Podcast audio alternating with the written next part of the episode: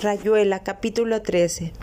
Envuelto en humo, Ronald largaba disco tras disco casi sin molestarse en averiguar las preferencias ajenas, y de cuando en cuando Babs se levantaba del suelo y se ponía también a hurgar en las pilas de viejos discos de 78. Elegía cinco o seis y los dejaba sobre la mesa al alcance de Ronald, que se echaba hacia adelante y acariciaba a Babs, que se retorcía riendo y se sentaba en su rodilla, apenas un momento, porque Ronald quería estar tranquilo para escuchar Don't Play Me Ship.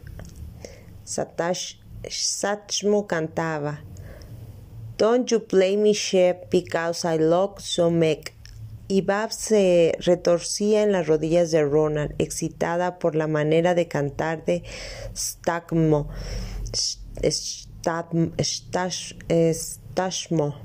El tema era lo bastante vulgar para permitirse libertades que Ronald no le hubiera consentido cuando Stamo cantaba Yellow Dog Blues y porque en el aliento de en el aliento que Ronald le estaba echando en la nuca había una mezcla de vodka y surecourt que titilaba espantosamente a Babs. Desde su altísimo punto de mira, en una especie de admirable pirámide de humo y música y vodka y surecourt y manos de Ronald, permitiéndose excursiones y contramarchas, Babs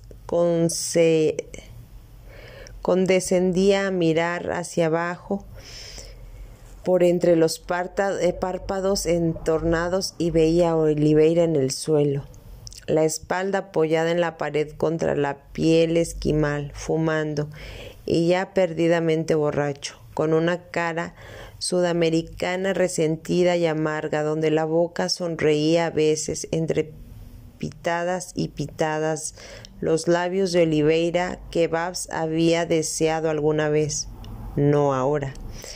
Se curviaban apenas mientras el resto de la cara estaba como lavado y ausente. Por más que le gustara el jazz, Oliveira nunca encontraría entraría en el juego de Ronald, para él sería bueno o malo, hot o cool, blanco o negro, antiguo o moderno, Chicago o, Nueva Orleans. Nunca el jazz, nunca eso. que ahora era Stashmo, Ronald y Babs, Baby, don't you play me shit because I love you to make y después la llamarada de la trompeta, el falo amarillo rompiendo el aire y gozando con a veces y retrocesos, y así al final tres notas ascendentes hipotéticamente de oro puro, una perfecta pausa donde todo el swing del mundo palpitaba en un instante intolerable, y entonces la eyaculación de un sobreagudo resbalando y cayendo como un cohete en la noche sexual.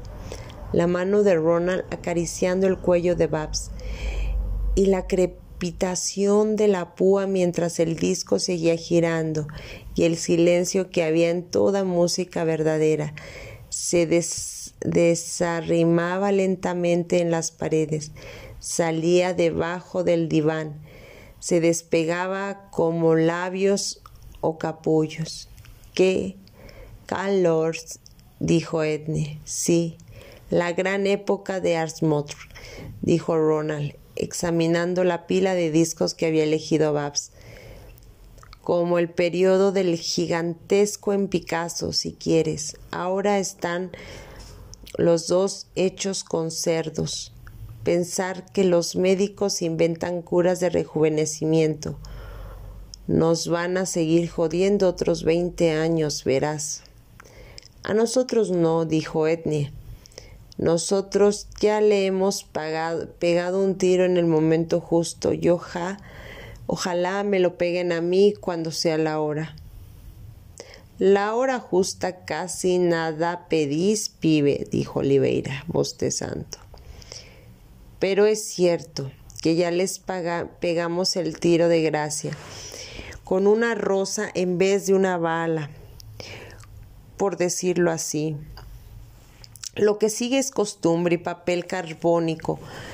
Pensar que Armstrong ha ido ahora por primera vez a Buenos Aires. No te podéis imaginar los miles de cretinos convencidos de que estaba escuchando algo del otro mundo. Stagmo, Stashmo, con más trucos que un boxeador viejo, esquivando el bulto, cansado y monetizado, y sin importarle un pito lo que hace. Pura rutina, mientras algunos amigos que estimo y que hace veinte años se tapaban las orejas y le ponías Magon Trump, ahora pagan. Qué sé yo cuántos mangos la, la pleta para oír esos refritos. Claro que mi país es un puro refrito, hay que decirlo con todo cariño. Empezando por ti, dijo Perico, detrás de un diccionario. Aquí has venido siguiendo el molde de todos tus conacionales que se largaban a París para hacer su educación sentimental. Por lo menos en España, eso se aprende en el burdel y en los toros, coño. Y en la condesa de Bardo Bazar, dijo Oliveira, bostezando de nuevo. Por más por lo demás tenés bastante razón, pibe. Yo en realidad donde debería estar es jugando el truco con Traveler. ¿Verdad que no lo conoces? No conoces nada de todo eso. ¿Para qué hablar?